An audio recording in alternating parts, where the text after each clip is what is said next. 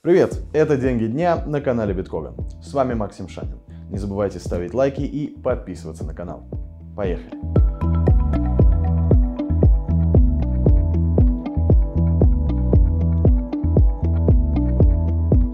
Что на повестке? Во-первых, э, сегодня начался пятидневный референдум по вопросу о вхождении в состав РФ ДНР, ЛНР, Запорожской и Херсонской областей. Голосование для жителей этих территорий будет организовано и в регионах России.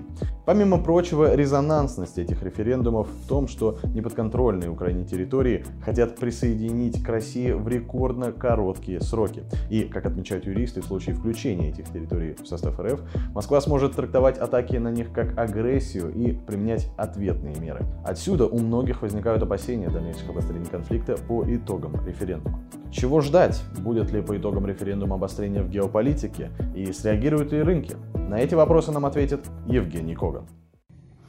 Друзья, всем привет! Ну что, давайте в двух словах обсудим с вами, э, какие могут быть экономические последствия от приближающихся референдумов. Я думаю, что там всем понятно, какие будут результаты.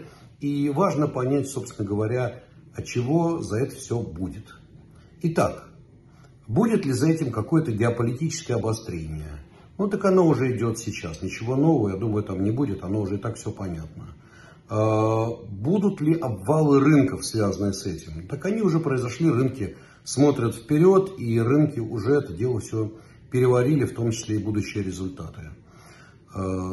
Теперь самые главные вопросы. Все-таки, какие будут действия европейцев, какие шаги они могут предпринять. Пункт первый, SWIFT. Да, об этом много говорят, что еще, наверное, какое-то количество банков будет отлучено от SWIFT. Какое, никто не знает. Какие банки, опять же, никто не знает. Кто-то считает, что по принципу близости к государству, возможно, хотя, по-моему, уже всех так или иначе близких, формально, по крайней мере, к государству, отлучили от церкви, то есть от свифта. А будут ли отвечать по каким-то другим признакам, в том числе по неформальным связям? Наверное. Может быть, по величине, по оборотам. Гадать здесь очень сложно. Я думаю, что здесь гадание штука бесперспективная. Но то, что кого-то поотрезают от свифта, это точно. Будут ли какие-то проблемы, связанные с НКЦ? Возможно.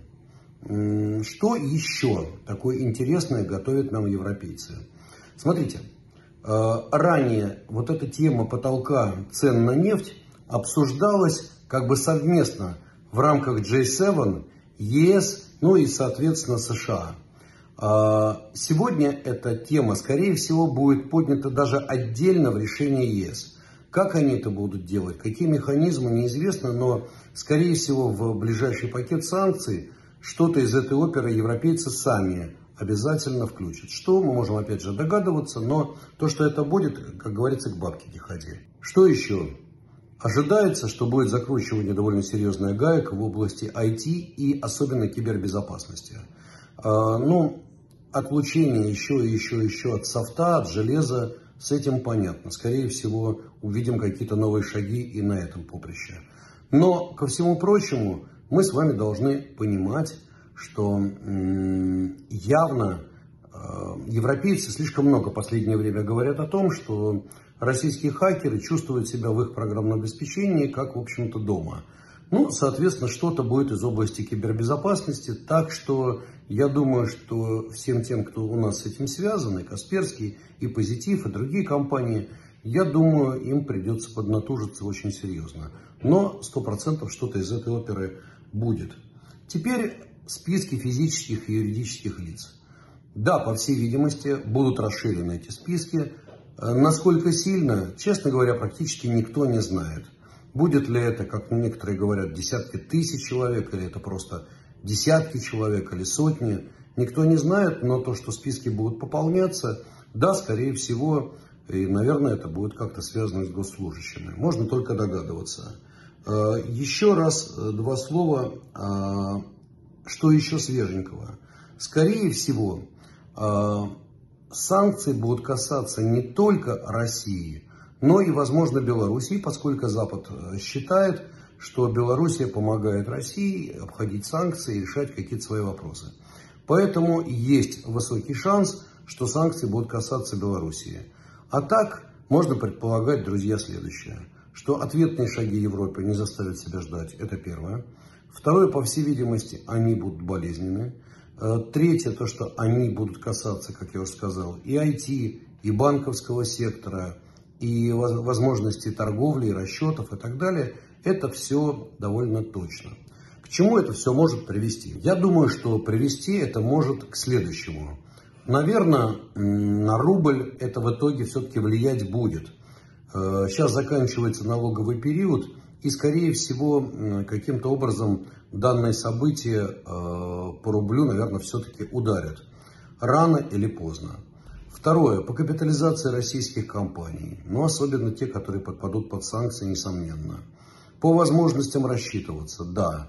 Ну, естественно, это все ударит по сложности ведения бизнеса и получения тех или иных, как я уже говорю, технологий, возможностей для работы и так далее. Санкции – это, в конце концов, знаете, как вот кольца удава. Они сжимаются медленно, но неуклонно. Это надо понимать, ну и думать, что с этим делать. Друзья, э, предупрежден, значит вооружен. Если мы с вами отлично понимаем, что, по всей видимости, будут закрыты, а может быть и заморожены счета ряда банков, еще раз и еще раз думаем и смотрим, есть у нас валютные с вами депозиты. Ну, наверное, переходим в какие-то другие валюты или в рубль, или еще что-то, чтобы не оказаться в ситуации, ой, а у меня заморозили. Вот не хотелось бы. Лучше потерять 5-10% на транзакционных издержках, чем 100 э, и ждать э, до победного, когда все это разморозится, если. Спасибо. Всего доброго. Сначала краткий дайджест о самом волнующем. А, вот что нового мы узнали о частичной мобилизации за это утро. Самое важное. Минобороны РФ уточнила категории граждан, которые не попадут под частичную мобилизацию. Не привлекут граждан с соответствующим высшим образованием, которые работают в организациях, обеспечивающих стабильность национальной платежной системы и инфраструктуры финансового рынка, системообразующих СМИ, операторах связи, IT-организациях, задействованных в обеспечении функционирования информационной инфраструктуры. Правда, пока не очень понятно, про какие организации идет речь в первом пункте, но мы все равно рады, что появилась хоть какая-то конкретика. Неизвестность, она, как обычно, пугает. Еще одно важное дополнение. Граждане с категории Б, то есть ограниченно годные, подлежат частичной мобилизации, но в последнюю очередь, сообщает военком Иркутской области. Другой волнующий нюанс – поездки. Глава Ростуризма уточнила, что если вы не получали повестку из военкомата, то можете отправляться в туристические поездки и по России, и за рубеж. Мы очень внимательно следим за этой ситуацией и публикуем на наших каналах Биткоган и Биткоган Hotline все самое важное. Как только появятся какие-то дополнения, мы обязательно обо всем напишем. Читайте. Что еще на повестке? Российский рынок. Вчера зеленый позитив на фондовом рынке утром как рукой сняло. Индекс Мосбиржи снижается на 3,75%, а индекс РТС снижается на 4,25%. Что ж, э, удивляться нечему, возможно, после референдума 23-27 сентября рынок еще несколько колыхнется, вопрос в какую сторону. Э, но риторика последних дней подсказывает, что позитива игрокам добавить будет непросто. Далее про нефть, э, вернее про ограничения на нее, да и не только на нее. О чем мы? Еврокомиссия обсудит новый пакет ограничительных мер в отношении России. В рамках консультации, в частности, будут обсуждать потолок цен на российскую нефть. По этому поводу Bloomberg пишет, что в ЕС еще и хотят достичь соглашения по этому вопросу в течение нескольких недель. Хотеть, как говорится, не вредно. Еще в момент объявления G7 о введении потолка цен на нашем канале Hotline мы отметили, что договориться удалось только о сроках введения, но не о конечном, конкретном механизме реализации. А теперь мы видим, что ЕС хочет сдвинуть сроки, то есть поменять то единственное, что в принципе было установлено. От этого, к сожалению, вопросов э, меньше не становится. Все еще загадка, каким будет потолок и как следить за его соблюдением. Очевидно пока только то, что для реализации идеи нужно серьезное перетряхивание практики морских перевозок. Так что, подытоживая, эмоции еврочиновников понятны, но, вероятно, решить такую задачку за несколько недель будет для них непосильно.